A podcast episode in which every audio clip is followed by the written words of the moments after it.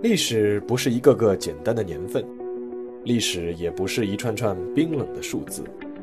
历史不仅有深度、有厚度，其实也有温度。行事有态度，做人有温度。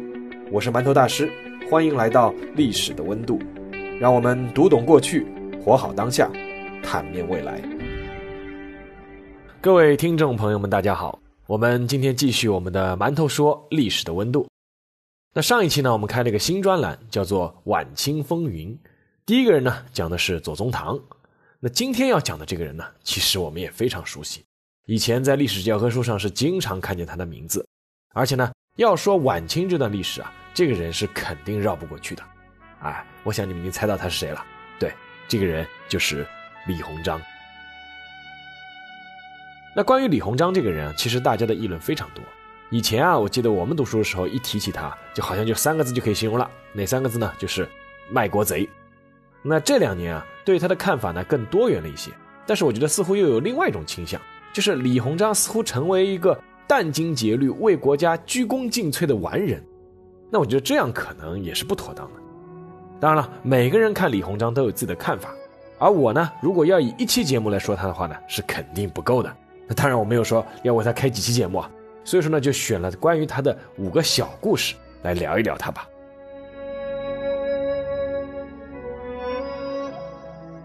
第一个故事呢，发生在一八六零年，是在李鸿章三十七岁的时候。当时的李鸿章啊，他办过团练啊，稍微有了点名气，但是呢，最多算是一个小 V。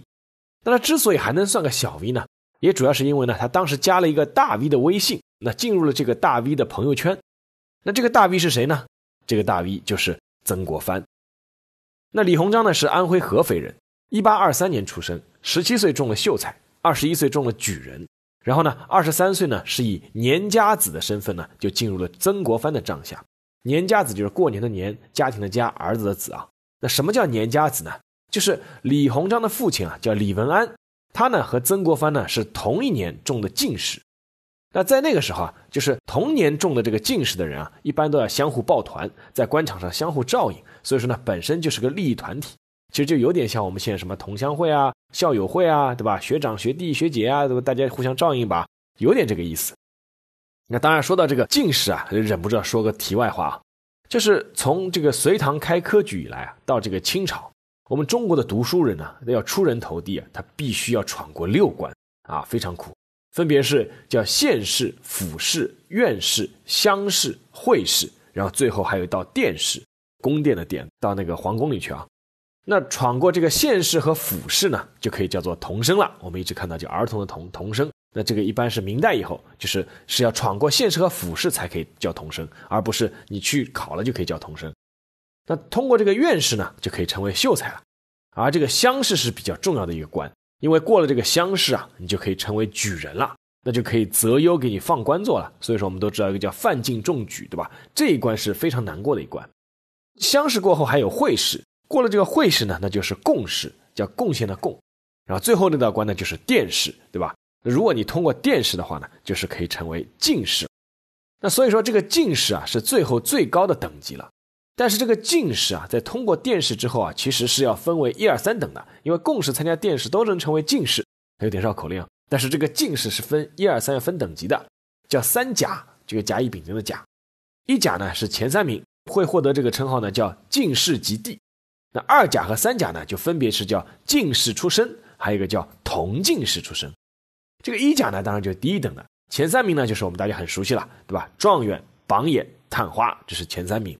那二甲呢是第二等的，也可以理解。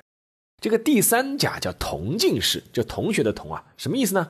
就是等同于进士，相当于进士，就相当于我们这个评职称啊，就是比如说是相当于高级职称，享受副高级待遇这种意思啊，就有点这么意思。我们说这个晚清有四大名臣，对不对？那这个李鸿章和张之洞都是正儿八经的进士。李鸿章他是后来是二十七岁中的进士，当然是二甲，就是第二等。但是呢，也是正宗的进士了，进士出身。那我们上期说过这个左宗棠，对吧？左宗棠他就是一直没有考中进士，他一直是举人，他只是通过了乡试。所以说呢，这也一直是左宗棠心里的一个结。结果在左宗棠六十二岁的时候，他还要参加科举考试啊，他一定要圆这个进士梦啊，就像我们看到很多七十多岁、八十多岁还要去参加高考，对不对？对他来说，高考成为大学生就是他心里一个梦。那这个呢，左宗棠六十二岁要去参加科举考试，也是很有意思的一件事情。这个那个慈禧太后说：“哎呦，算了，对吧？您老德高望重啊，就不要考了，就赏给你个进士出身吧。”那然后呢，这个四大名臣还有一个就是曾国藩嘛。曾国藩他也是二十七岁中的进士，但问题就是他当年就是这个三甲，就是第三等的这个同进士。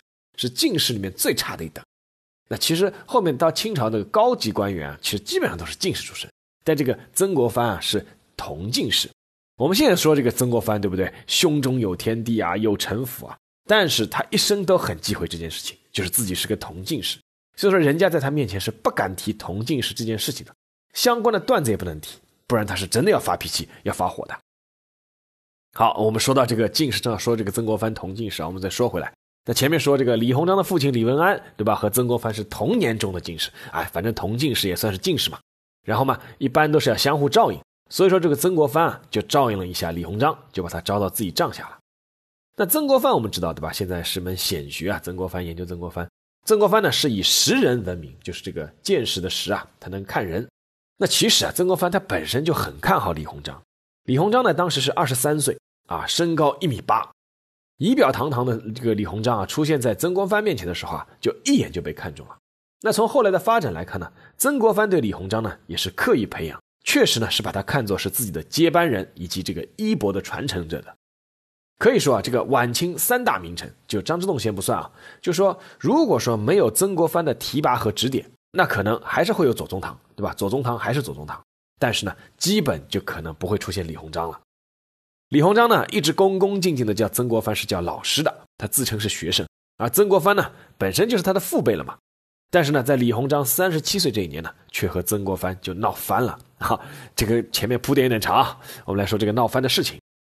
闹翻呢，是因为两件事情。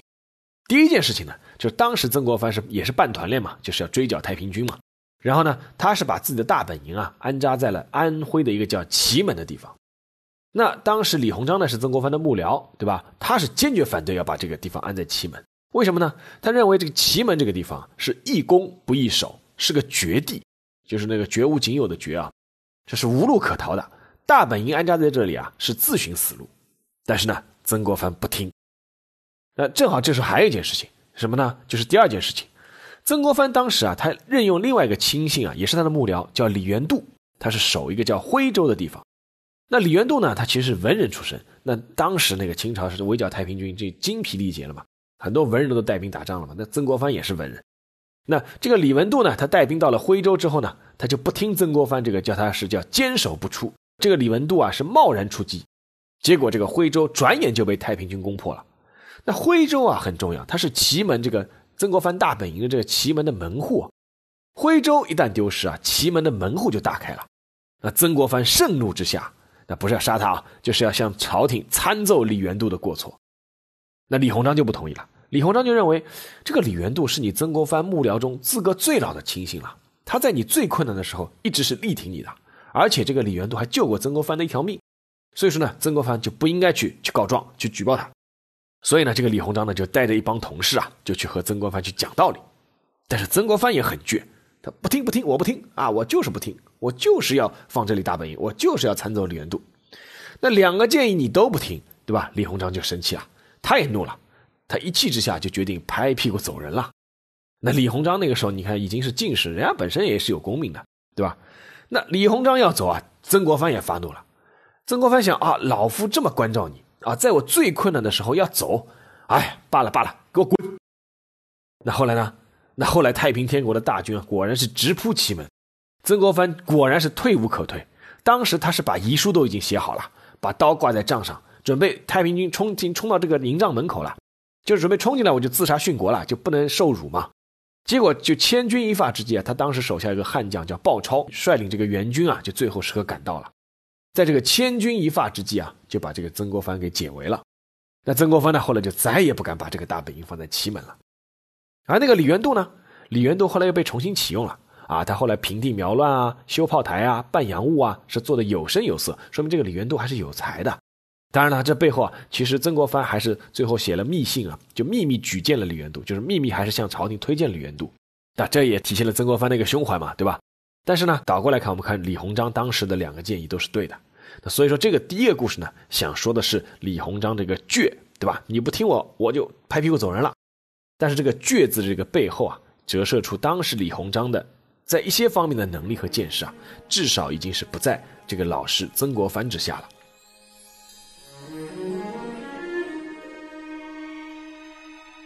好，这是第一个故事。我们听第二个故事。第二个故事呢，是发生在一八六三年。那那一年呢，李鸿章四十岁。那那个时候的李鸿章啊，已经是江苏巡抚了，可以说是一个省的行政领导了。那算得上已经算是一个中 V 了。那更重要的是呢，李鸿章当时已经手下有自己的军队了，那就是后来著名的淮军。那这一切呢，其实说到底靠的还是曾国藩。那就在这个李鸿章负气出走的第二年啊，他还是在旁边人这个劝解下面回到了曾国藩的帐下。为什么呢？那一方面呢，曾国藩是发现，这个幕僚里面少了李鸿章啊，很多事情就办不顺畅；而另一方面呢，这个李鸿章发现自己离开了曾国藩啊，也是一事无成啊，这个情投意合又重新复合了。那这个复合以后啊，这个师徒俩就再也没有翻过脸。曾国藩对李鸿章啊，就开始这个加速提拔了，他开始全力帮助这个李鸿章啊，打造这个淮军。那甚至啊，他亲自帮这个李鸿章还要订立营规，并且把湘军中啊这个战斗力比较强、比较凶悍的几个营啊，就作为嫁妆就送给李鸿章了。然后到了一八六二年年初的时候，这个李鸿章啊就奉这个曾国藩之命啊，率这个淮军，淮就是淮南地区的淮啊，这淮军共十三个营，九千人就南下上海，开始在江浙地区与实力强大的太平军周旋了。那李鸿章呢，毕竟还是有才的。所以说，在上海啊，李鸿章不仅是打出了自己的一片天地，更是呢，他成为当时比较早的一批还是和洋人打交道的人，清朝官员。那然后呢，李鸿章就慢慢的把这个淮军啊，就武器不停的鸟枪换炮啊，升为这个洋枪洋炮，最后他九千人出去，发展到这个淮军啊，到了六七万人，可以说啊是羽翼出城。然后呢，就发生了这个苏州事件。这个事情呢是这样的。就是一八六三年的时候啊，李鸿章啊是率军围攻苏州。苏州啊，当时是太平天国的名将，就李秀成啊。这个李秀成是苦心经营的老巢，就在苏州。虽然说当时李秀成啊已经去救援这个天津了，当时太平天国这个形势已经不好了嘛，这个天津就是南京啊。但是呢，苏州城是他老巢嘛，所以说依旧还是易守难攻，是很难打进去的。那后来李鸿章啊就通过情报就知道，说这个守苏州的这个穆王，这个谢幕的穆是一个王嘛。太平天国后来封了很多王，封了两千多个王。这个洪秀全到后面阿阿猫阿狗都已经可以封王了。那个守苏州的一个穆王啊，谭绍光啊，叫谭绍光，他手下呢还有八个王。那这个八个王呢，对这个谭绍光就很不满意，就密谋要投降。然后呢，就开始和清军联络。双方呢就请那个当时那个洋枪队啊，就是我们都知道太平军大胜洋枪队那个洋枪队的队长是一个英国军官，叫戈登。双方呢请这个戈登呢做证人。就是什么呢？就是我们许诺，许诺就是我这个八个王啊，只要我们能够给你清军啊献出这个苏州，我们投降，然后呢就能给我们加官进爵。好，然后在戈登的这个作证下面，这个李鸿章就同意了。好，同意以后，我们这个八个王回去哈，就找个理由啊，一刀就把那个谭绍光的这个首级给割下来了，然后送到了李鸿章的帐下，然后呢把城门打开啊，迎接清军入城，就是投降了。那清军入城以后啊，那按照李鸿章后来的说法，他说。发现苗头不对，说太平军啊依旧占据着半个苏州，对吧？不肯放，为什么呢？说你先要兑现诺言，先要给我们封王。那于是呢，李鸿章呢就在晚上就办了一桌酒宴，他要请客宴请这个投降的这个太平天国的八个王。那这个八个王就兴冲冲的去赴宴了嘛。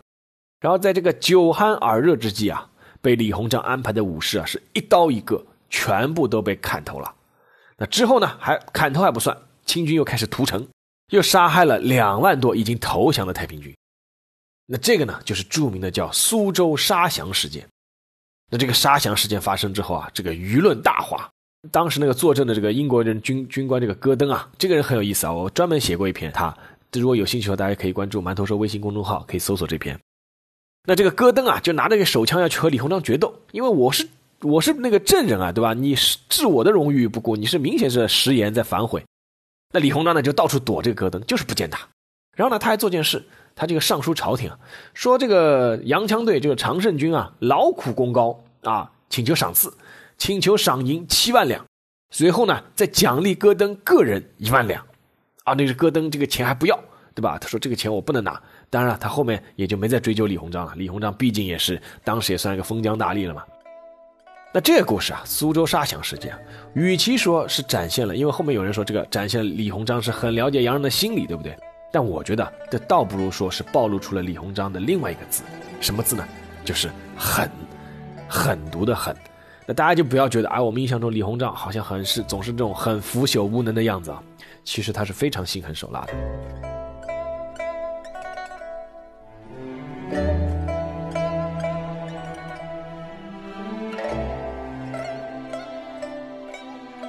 那于是就说到第三个故事。那第三个故事呢，发生在一八六四年，离上个故事呢只过去了一年。这一年呢，李鸿章是四十一岁了。当时的李鸿章啊，他是手下有一支强大的淮军嘛，他已经基本上肃清了这个整个苏南地区的太平军，基本上可以算是一个大 V 了。那为什么说他只是大 V 呢？因为那个时候曾国藩他的老师已经算是超级大 V 了。那当时的太平天国呢，确实也是已经进入了最后的生死存亡的阶段。曾国藩的这个湘军啊，已经将这个太平天国的首都天津是团团围住。但是呢，毕竟是太平天国的首都，一直围住，但是一直打不下来。然后呢，这个朝廷就急了，就连连下诏，就催促其他人去帮忙啊，对吧？你这个湘军打不下来，你不是还有淮军吗？他就催这个李鸿章的淮军赶紧要进军天津。那当时的形势是什么呢？就是谁能够拿下天津，谁其实就等于是最后剿灭了太平天国，那是对整个大清王朝而言是最大的功劳。当时的咸丰皇帝就曾经承诺过，就是谁如果能够攻破天津，谁就可以封王。但是后来这个咸丰帝也食言了，这个汉人他不封王嘛。那个曾国藩后来没被封到王。那这个不断的催这个李鸿章去打天津啊，但是这个李鸿章就是按兵不动。你说这个李鸿章是不想封王吗？他当然也想，但是呢，他心里非常清楚，就是这个桃子自己是不能摘的，必须是让给曾国藩。因为李鸿章深深知道，曾国藩自从在湖南办团练以来啊，他最大的目标就是要剿灭太平天国。那么多年来，曾国藩可以说是这个苦心孤诣啊，率领这个湘军是征战南北，最后好不容易是把这个天津给合围住了，一围就是两年。啊，这个时候如果我李鸿章出兵，等于什么？等于是一间乱七八糟的房间啊！湘军在之前啊，在前面扫地、拖地板、倒垃圾啊，把整个脏活累活全干完了。然后淮军啊，李鸿章你进房间撒点香水，说：“哎，这个房间是我和湘军一起整理的。”那你说人家生气不生气？所以说，当时李鸿章的部下虽然不断的请战，但是呢，统统被李鸿章压住。啊，他今天就回复朝廷，这个催他嘛，他就回复朝廷说：“啊，部队太累了，要休整。”那明天呢，又回复朝廷说：“哎呦，我今天生病了。”等病好了再说了吧，那实在扛不住啊！这个李鸿章居然率部队进入了当时闽浙总督的地盘去追击太平军了。那这个闽浙总督又是谁呢？就是我们上期说到这个左宗棠啊。当时这个左宗棠就是闽浙总督，气得这个左宗棠啊上书朝廷说这个李鸿章是越境掠功，这功劳的功啊。那但是呢，这个朝廷一再催促啊，李鸿章又不敢公然抗命。所以呢，他只能不断的派人去打听啊，包围天津的湘军部队到底准备的如何了。结果呢，得到消息是什么呢？就是湘军啊，已经把进城的这个地道差不多给挖通了。因为这个地道如果一挖通啊，这个天津是肯定守不住了。那得到这个消息以后，李鸿章才开始假模假样开始集合部队了。但是在发兵之前啊，这个李鸿章还是给当时这个包围天津的这个湘军的这个总的统帅曾国荃，就是曾国藩的弟弟啊。他给曾国荃呢先发了一封信，说这个啊，我是受朝廷之命啊，要来增援你们了。那这封信是什么意思呢？是在向曾国荃炫耀示威吗？啊，当然不是。李鸿章发这封信的言下之意啊，其实很明确，什么呢？就是，哎，兄弟啊，快点加把劲啊，快点把这个天津打破吧，不然呢，我实在顶不住，我就要过来了。那曾国荃收到这封信以后啊，就当众朗读给了所有的高级将领，说这个啊，我们在这里苦苦围困了两年。是不是这个功劳就要让别人抢去了呢？哇，这个下面这个高级将领全都怒吼：“不可以，不行啊！我们和他们拼了，就和这个太平军拼了啊！”这个原文记载叫“愿尽死力”。那这个曾国荃出示信件的第二天啊，这个湘军啊就攻破了天津。那城破之后呢，这个曾国藩就握着这个李鸿章的手，他说了一句话，什么话呢？说：“余兄弟薄面，赖子保全。”什么意思呢？就是我们曾家这个兄弟俩的面子啊。是全靠你才保住的，所以说，这个第三个故事啊，说的就是李鸿章这个精，这个精明的精。那当时就评价嘛，说曾国藩会识人，左宗棠会打仗，而这个李鸿章呢，李鸿章会做官。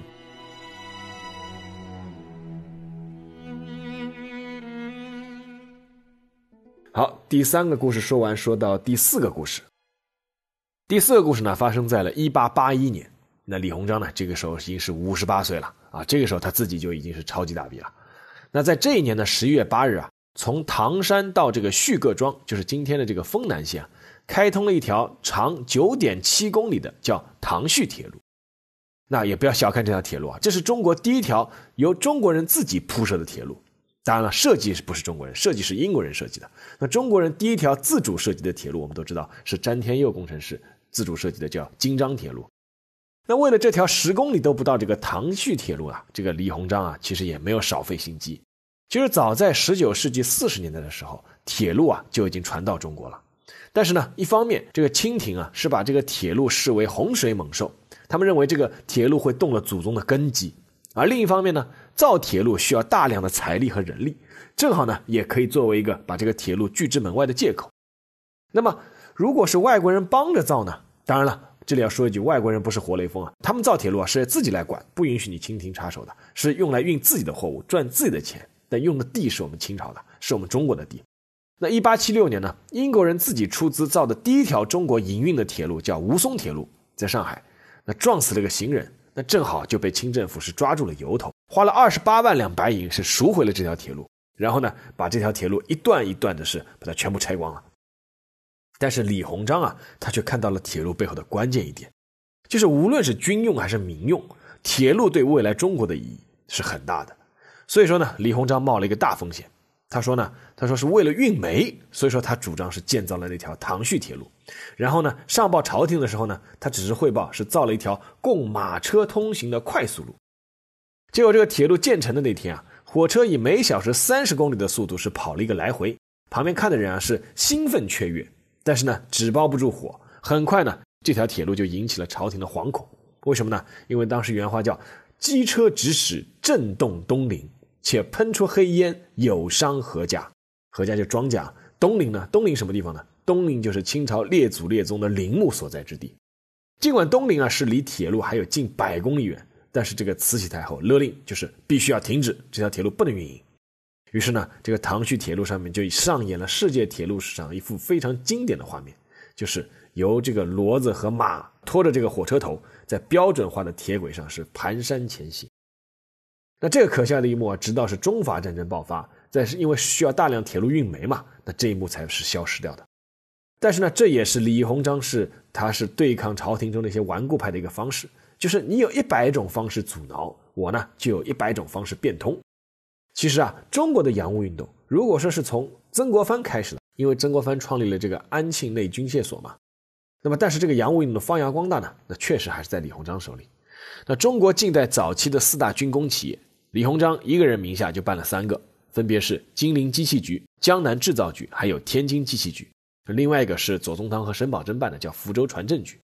那我们说这个江南制造局啊，在一八六五年啊，就是现在我们说这个江南制造局啊，就是现在这个上海江南造船厂，在这个江南制造局里面是诞生过中国的第一炉钢、第一门钢炮、第一艘铁甲兵轮、第一台万吨水压机，还有中国的第一艘潜艇、第一艘护卫舰，通通都是从这个江南制造局走出来的。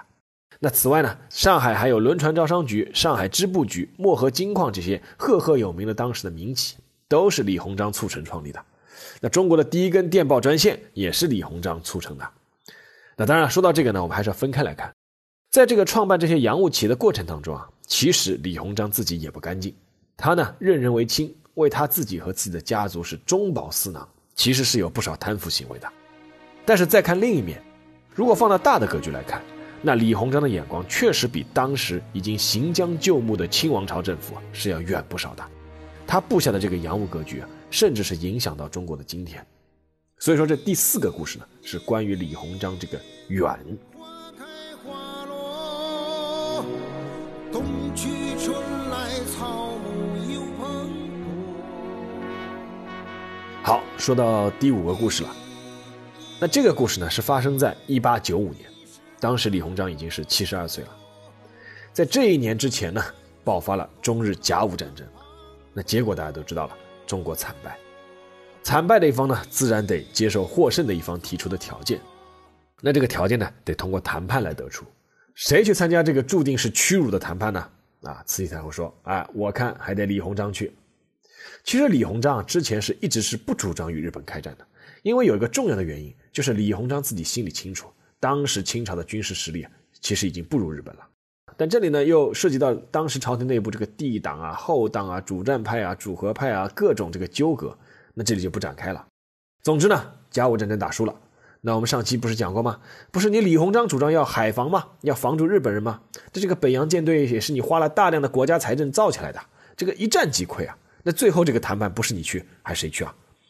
于是呢，一八九五年的这个三月十九日，作为清朝的这个全权代表，七十二岁的李鸿章呢是率团抵达日本马关。面对这个失败者啊，日本人是狮子大开口，除了要割地之外，还要索赔白银三亿两。这什么概念？当时日本的全年财政总收入也不过就是八千万两白银左右。当时的日本首相伊藤博文呢，只给李鸿章两个选择：要么同意，要么不同意，继续打。那根本就没有给他讨价还价的余地。那李鸿章请示朝廷以后说不同意。其实啊，这个不同意啊，李鸿章其实当时也没有什么讨价还价的筹码了。但是在五天之后的三月二十四日，发生了一件事情，在李鸿章回到下榻住所的路上。被一个叫小山六之助的日本年轻人是给枪击了，给打了一枪。这个手枪子弹是击中了李鸿章的面部，当时李鸿章是满脸是血。根据小山被捕后的供述啊，他自己啊是不希望中国和日本就此议和，他是希望日本乘胜追击啊，直捣北京。所以说呢，他就做出了刺杀李鸿章的举动。那李鸿章的枪伤经过救治之后呢，啊没有大的危险，但是呢，因为他年事已高，他无法做手术。所以说，那颗子弹就永远留在了李鸿章的眼眶下面，直到他进棺材。那李鸿章曾经叮嘱手下说：“不要将他中弹时的那件染血的血衣啊给洗掉，而是要带回国内。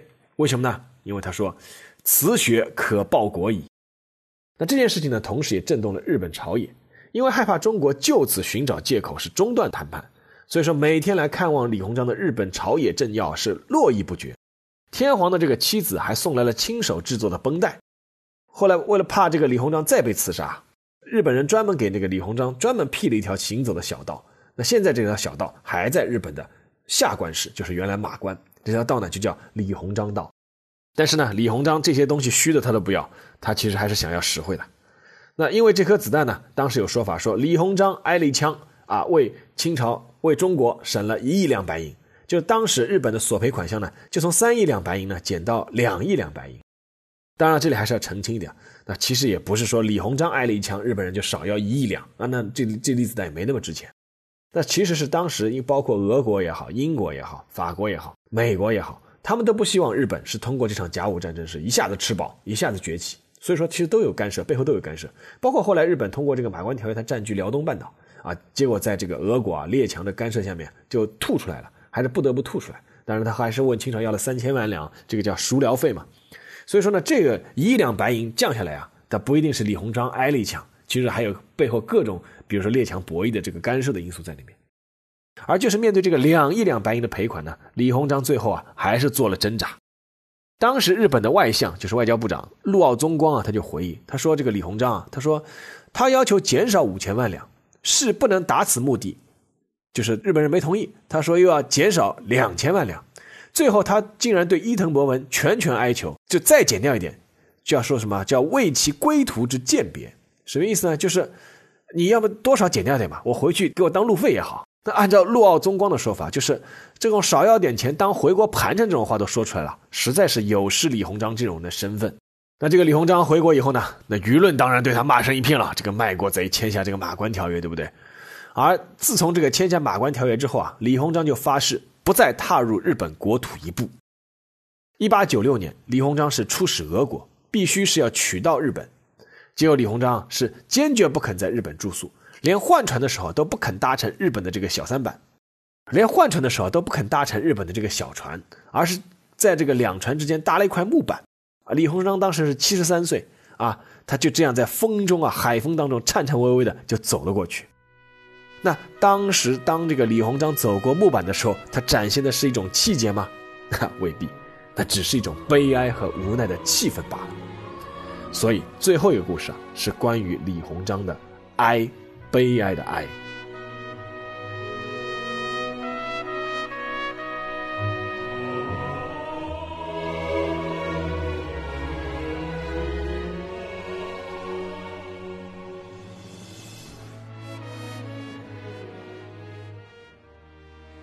五个故事说完啊，进入馒头说，说说我自己的看法。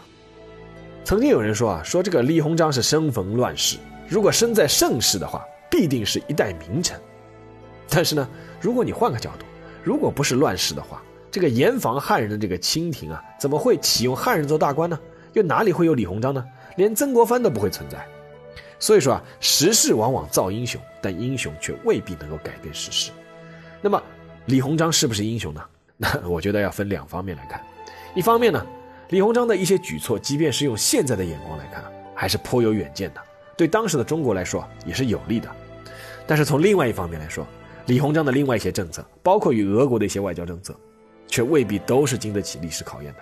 而且在洋务运动中，你可以说他是为了国家富强，但其实啊，他也有自身的追求在里面。我指的不一定是理想的追求啊，是可能是实力的物质的追求，包括贪腐问题。是李鸿章始终绕不过去的一个问题，在这一点上，我觉得李鸿章是不如左宗棠的。所以说，晚清风云的第一期，我说的是左宗棠，而不是李鸿章。那李鸿章在晚年的时候，对自己曾经有个比喻，我觉得从某种意义上说，倒也挺贴切的。他说啊，自己是个裱糊匠，什么意思呢？裱糊匠就是中国民间啊，替人做这个这个糊这个棚顶啊、窗棱啊、门楣啊，用纸糊的这些干这些事的一个匠人。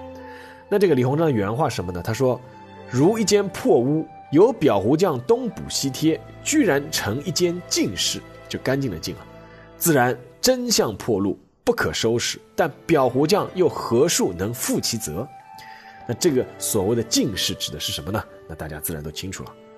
那日本首相伊藤博文呢，就曾经评价李鸿章说，他是大清帝国中唯一有能耐可和世界列强一争长短之人。”当然了，这个仁者见仁，智者见智啊，这个可能就有点外交辞令了。不过这个梁启超呢，也表过一个态，他说啊，自己是敬李鸿章之才，惜李鸿章之实，悲李鸿章之欲。而我个人觉得呢，一方面呢，我们确实啊是需要更全面的去认识一下李鸿章，而不是纯粹单方面的下一个啊卖国贼这样一个定义，而是要客观评价一下他以及当时李鸿章在晚清所起到的作用。而另一方面呢。我觉得呢，也不能矫枉过正啊！一下子呢，又把他塑造成一个鞠躬尽瘁啊、无私奉献、为国为民毫不利己的一个大伟人。那我觉得这个也是有失偏颇的。一九零一年的十月七日，早就已经开始大口吐血的李鸿章啊，在因病去世之前的一个小时，俄国公使啊还在这个卧室外面在等他要在中俄的一份条约上签字。临死之前啊，那个李鸿章是双眼不闭。据说啊，是旁边人说了一句：“说未了之事，我辈可了，请公放心。”李鸿章呢，才闭目离世。当时他去世的时候呢，是七十八岁。那李鸿章在二十岁的时候啊，曾经写过一首诗。这首诗是这么写的：“丈夫之手把吴钩，意气高于百尺楼。一万年来谁助使？三千里外遇封侯。”大家可以体会一下这首诗背后体现出来这个李鸿章那种万丈豪情。而在他七十八岁临终之前呢，还有一首遗诗，他还留下了一首诗。那这首诗是不是他本人写的，还有争议啊？那当然我们就姑妄听之了。这首诗是怎么写的呢？是“秋风宝剑孤臣泪，落日旌旗大将坛。海外尘氛犹未息，请君莫作等闲看。”再体会一下这首诗里面这个意境啊，秋风落日孤城泪这些啊，所以说从这个御封侯到这个孤城泪啊，这其中的甘苦滋味啊，我们可能是未必明了，可能也只有李鸿章自己知道了吧。